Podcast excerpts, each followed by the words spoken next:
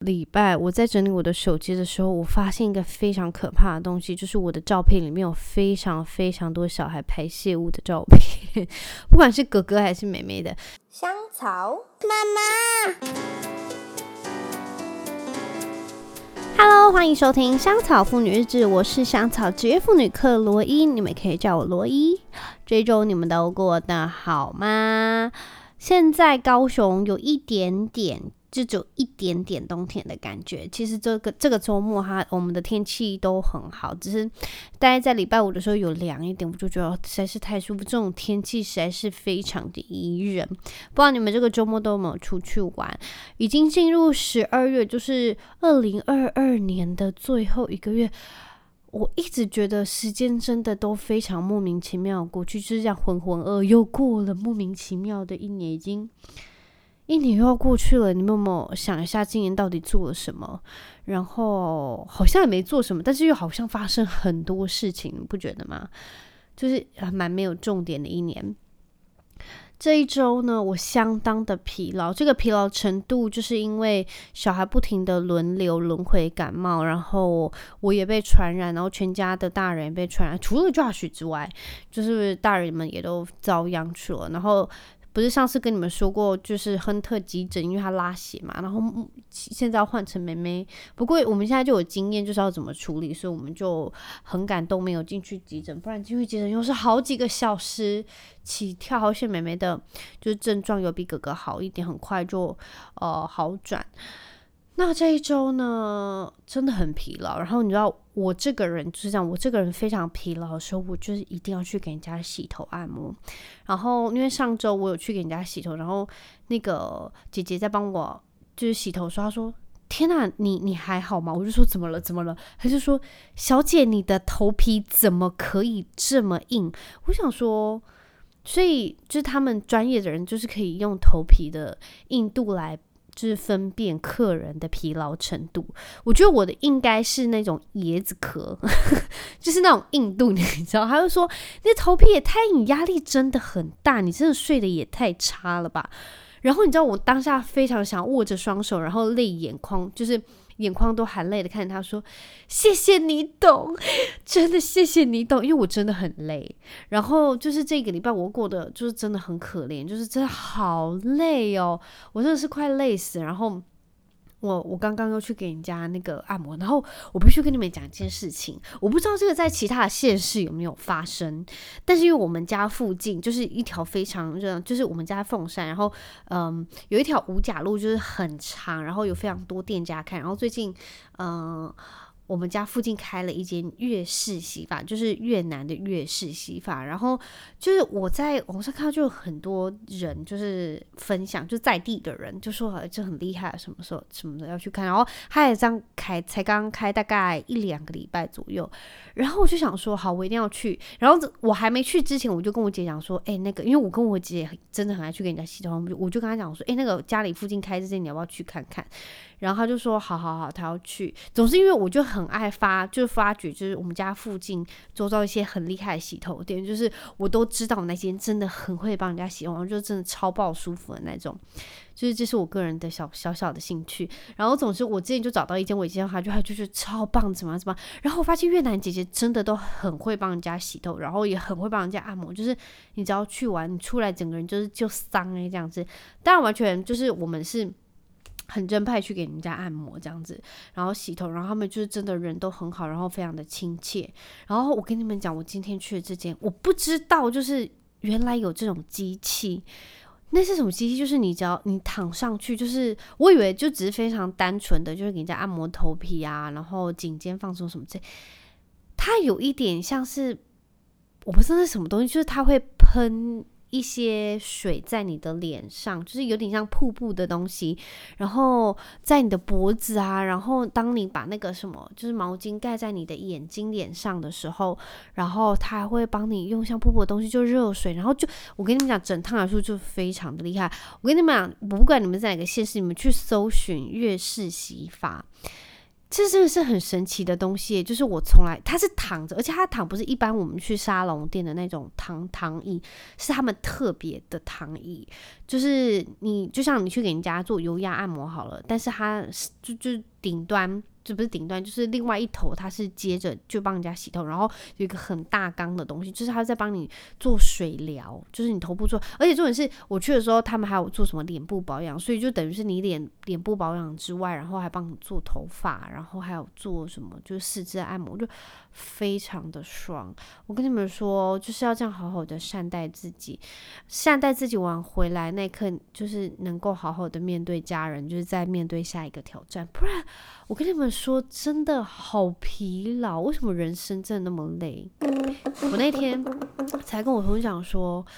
到底就是我们一直这样子，就是叫上班啊，然后下班上班下班上班下班，然后赚钱啊。然后这些东西都是人类发明的，然后我们就一直这样 follow 人人类发明的东西，就像浑浑噩噩，然后寻寻觅觅的这样子，就是过了一生。然后我就我就有点恍然大悟，说到底为了什么？就是这些东西都是人类发明。你们有没有想过，当时的人员完全没有想过会有这一天，就是文明，然后有手机、电脑，然后 Internet，然后我们还可以到外太空。我跟你们讲，你知道最近呃。亨特非常非常爱海底生物，然后我们家又多了很多什么海底生物的模型啊，然后书啊什么之类的，然后他就非常爱就是看那些什么 Discovery 啊，还是什么国家地理频道的那些就是很神奇的一些影集，然后在讲深海的东西。然后你知道我那天在跟他看其中一个呃一集，他在讲说我们人类有非常少的，就是只就是那些。资料来源就是很少很少，资料来源少于就是，我是说深海的哦，就是我们对深海的认知跟所有的资讯比就是我们知道太空的还要少，就是我们知道太空的东西更多，就是因为我们还会坐火箭什么什么去一些很远很远的地方，但是我们居然不知道深海的资料。就是就是那种资料库非常少，我到底在讲什么？总之我想表达是我们知道太空的东西更多，多于就是深海，就是那些什么海是什么深海沟之类的东西，因为太深了，然后要潜下去，然后去探索这些真的很难。然后我想说，我们连地球的东西都那么难知道，我们就还去外太空诶、就是人类到底要多厉害？然后就是呃，这周这。呃，这个礼拜我跟我爸吃饭，然后呃，因为我爸爸就是在讨海的嘛，所以他有自己的渔船，然后我就跟我爸讲说，爸爸就是亨特真的最近非常爱一些大海的东西啊，什么之类的，然后你要不要寄一点，就是呃照片、影片啊，你就是在工作的时候有拍到的，然后我爸就过没多久，他就传来一大堆，就是影片，就是有关于就是他捕鱼的时候捕到一些很神奇的东西，然后给他看，然后。亨特爱不释手，因为我爸还有传了一其中一个影片，是他在就是工作的时候，他拍到一大群海豚就是跳起来海面的那个影片，然后还蛮久的。然后因为我个人也很喜欢，所以我看到的时候我就非常非常的惊讶。我想说，就是要不是我就问我爸，不然就他也不会去跟人家分享这。然后就觉得好神奇哦。然后亨特就是知道这一切之后，就是。用其他的眼光看我爸，不然因为我爸就是一个非常木讷害羞的人，所以就是他常常也不会就是跟就小孩子就是非常非常热情互动。但是亨特知道我爸有这个能力，就是有办法去看鱼啊，或者是抓到一些很神奇的鱼类的时候，就是他更崇拜我爸。然后我就觉得，其实要讨小孩子欢心，真的还蛮简单，你只要就是。就是获得他的喜好，就是尊重他的喜好，就真的是很容易。然后，因为亨特最近很喜欢那个什么什么深海沟里面什么安康鱼啊什么这样，然后我就跟我爸爸讲说：“爸爸，那个亨特很喜欢安康鱼，你有捕过安康鱼吗？但是安康鱼我记得是在很深的海里。”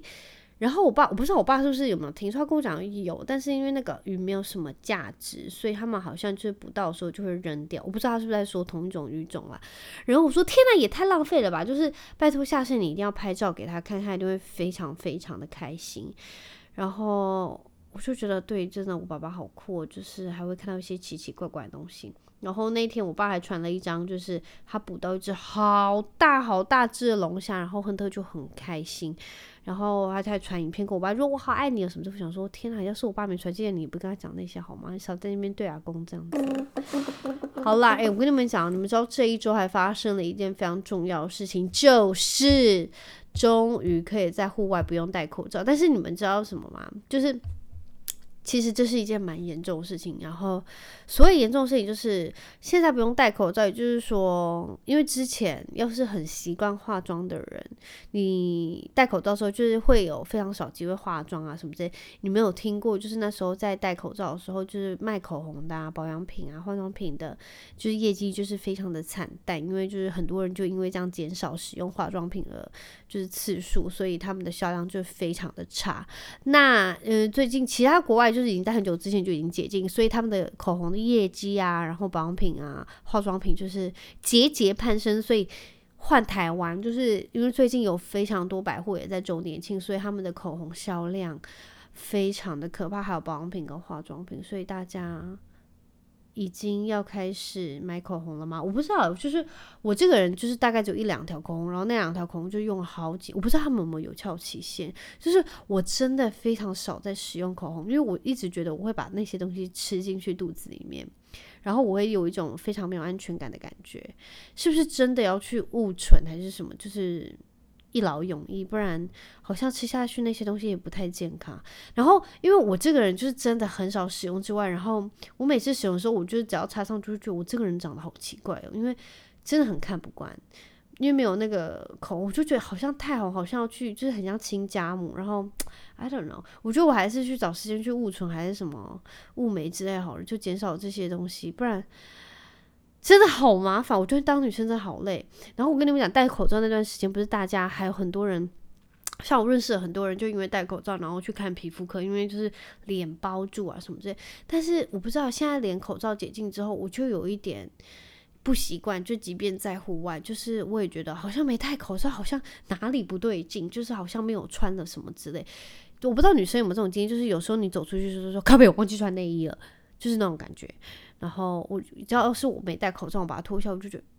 好像真的有点怪怪的。就它现在已经变成一种有点像是必需品了。重点是很好笑的是那天，就是我听我一个同事说，他以为戴口罩是连室内都不用戴，然后他进去 Seven 的时候只有一个他，他是唯一一个没有戴口罩。我想说，室内真的一定要戴口罩？到底？到底，我觉得室内不戴真的蛮危险，而且现在流感又那么严重。我跟你们讲，拜托大家一定，最近真的是流感，还有什么病毒啊，什么之类流行流行性感冒季季节，拜托你们一定要勤洗手跟戴口罩，不然中标是真的会非常惨。你们看那些小朋友，每个小朋友真的都在轮流请假，所以拜托你们务必一定要好好叮咛我们家小孩洗手，然后戴口罩，不然真的被传染到真的很可怕哦。重点是。我那天跟 Josh 讲说，我有个同事，他们家也生两个，然后他说他们只要有个生病，另外一个跟就总之两个就要一起戴口罩，然后不然就把另外一只送到公婆家还是什么娘家之类的。然后我就跟 Josh 讲这件事情，他就跟我说，这样真的有点太 harsh，因为小朋友就是感冒其实是正常的。就那个叫什么病毒嘛，更新，只是就是看严重程度，就是要不必他们就是不要太严重。但是我觉得然后在家里戴口罩真的好累哦，而且毕竟都已经解禁，我就觉得好像是要让小孩子真的正常的接触病毒。因为说实在，两年前都一直戴口罩、勤洗手，让他们病毒嘛更新的机会太少，所以现在就这样疯狂接触，然后我觉得。实在是也不意外，他们一次就病得那么重，然后真的很希望可以赶快恢复常态。哦，拜托不要再！我跟你们讲，学校真的一定要去跟就是其他的诊所配合啊，不然真的每个礼拜这样花花挂号费真的是蛮蛮惊人的啦。我在想。我想跟你们分享一件蛮有趣的事情，就是昨天我在跟我婆婆讲电话的时候，就是我跟 Josh 在跟我婆婆讲电话的时候，我们就聊到啊、明年的就是大家旅行的计划，然后他们有计划去哪里旅游这样子，然后他们就说他们明会找一个时间来台湾，然后就是我们就在聊怎么怎么，然后。我忘记不知道聊到什么，然后我婆婆就跟 Josh 讲说，她说要不是我们在台湾，不然她真的也不会选择要来台湾，因为台湾对她来说就是是一个跟英国还有美国完全不一样国情跟文化，连食物啊，就是所有的东西都不同，所以她说要不是我们在这边，就是她也不会来。然后 Josh 就觉得 他很烦，怎么可以讲这种话？说这边食物怎么样？他们两个就在那边开始吵，但他们不是吵，他们就非常激烈在讨论。然后我就想了一下，我就想说，要是真的有一天好了，嗯、呃，因为我婆婆就跟我说，呃，就跟我们讲说，她就觉得。就是我们这边文化完全不同，吃的食物他完全就是是，就是他真的是不能接受。然后他说说，就整条就是有可能路上气味啊，或者是整个声音，就对他来说那些都是真的 too much。就嗯、可能真的很吵，或者是有可能我们大家去夜市吃，就是所有的就是奇奇怪怪的味道，他就是很难接受。然后我就认真想了一下，就是我我其实。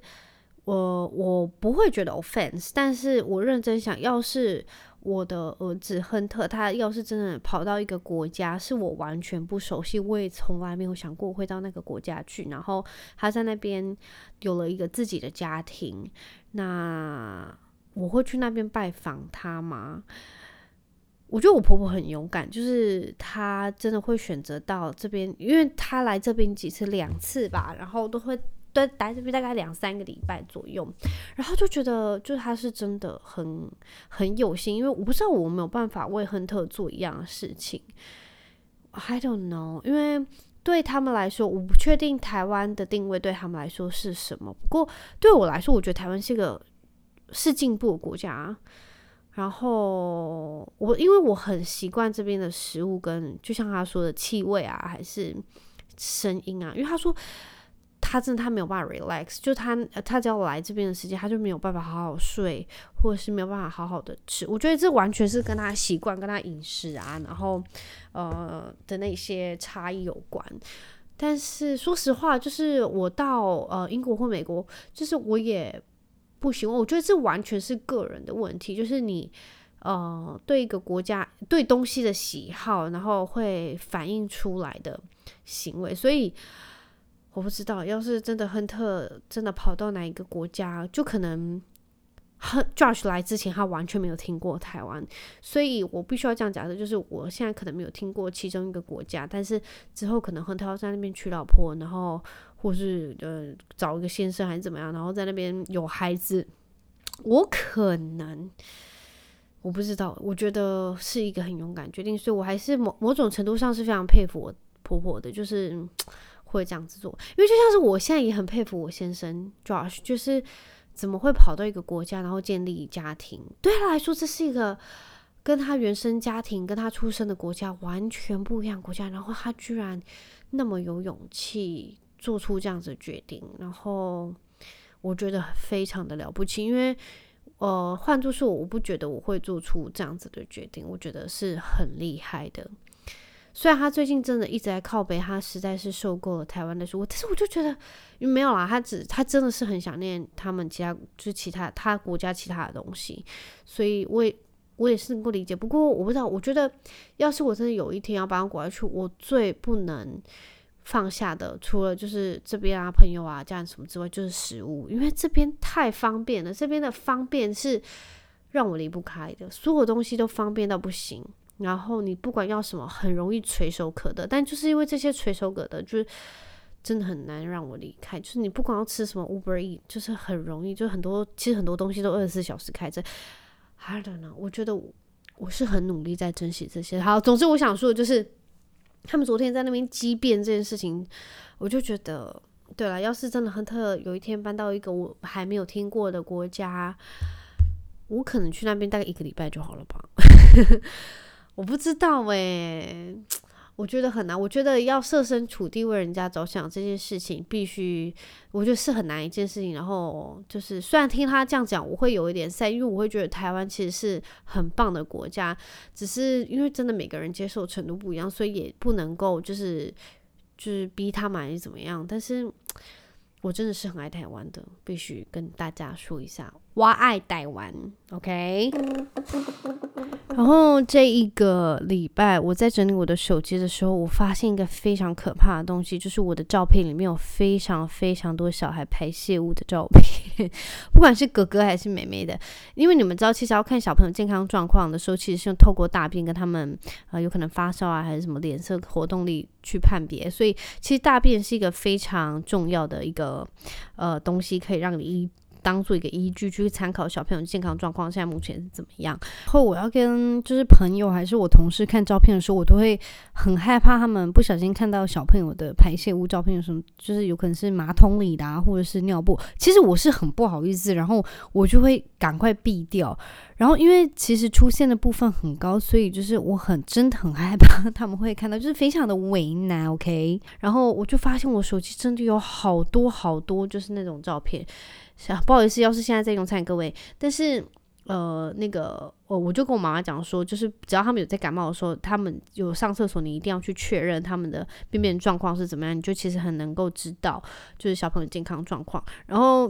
就是 Josh 真的很闹，就是我妈妈她上个礼拜的时候，就是我跟她说妹妹有那个拉血的状况，所以不管怎样，就是她只要有在上厕所，你一定要认真去看。然后我妈就是没有认真看，然后我就跟 Josh 讲说，拜托你一定。等下，现在冲下去，你要去打开他的丢在垃圾桶那个呃尿布，看到底有没有还有没有血，然后就说你要我现在去垃圾桶再翻开已经卷好的。尿布打开看里面有没有血，我说对啊，他就说到底谁会这样做？我说我啊，我会这样做啊，我就跟他们讲说，拜托，这爸爸妈妈真的是完全不一样，到底为什么不会？就是像我这种事情，我一定会去做，因为小朋友健康是最重要的，就最重要。他说那就再看下一次就好啦，我就说不行，你一定要知道他这一次状况怎么样，你才能够知道现在时间他他是什么时候有比较好转，然后他就说。就是真的不用，当然反正到时候他还是有看啦。然后总之我妈跟他会觉得我真的很夸张，什么就是还要再去什么打开那个尿布看，我就说没有，就一定要看。然后他们就觉得我真的就是有时候我会把尿布整个打开，然后就是每个角落就会认真的大概看了一下状况啊，就是他们就是便便状况怎么样，然后就觉得我很夸张。他说你要不要直接拿一个放大镜，然后在那边 看？我说。不是这样的，你们一定要非常认真仔细看一下小朋友的排泄状况怎么样，你们才能够去判别他的健康状况。他们就说你真的很夸张，我说真的不是。然后我那时候在就是呃备份我的照片的时候，我想说天哪，这些照片真的没办法备份上去，而且我发现就是光便便照片真的就一两百张，我真的是其实是很困扰的，因为有时候我就还要拍下来，我还要去给医生看，就是他这个状况是怎么样子的。我跟你们讲，老贾的手机可能有几张了，但是我手机真的很多。然后我就跟他说，有时候我在上班的时候，我说你你有没有拍了？你有没有拍？他说啊，我忘记。我说你真的很糟糕，你为什么会忘记拍照片？就是没有拍便便的照片呢？因为这对我来说其实这是很重要。他就说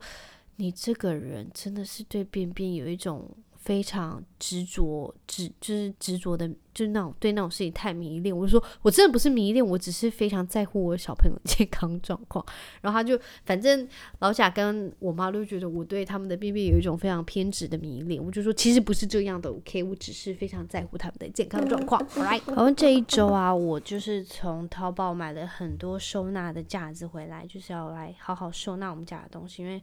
当小孩人越多的时候，就是东西也会跟着越多，所以我真的已经开始非常认真在实行，就是整理房间以及收纳一些非常杂乱的东西。所以这周末我就是跟我的小孩一起组装，然后从那我觉得真的是你把家里就是打扫的比较简洁，然后比较有规矩，其实心情也真的会跟着好。人家不是有说，就是其实你的房间可以反映出你的个性，然后。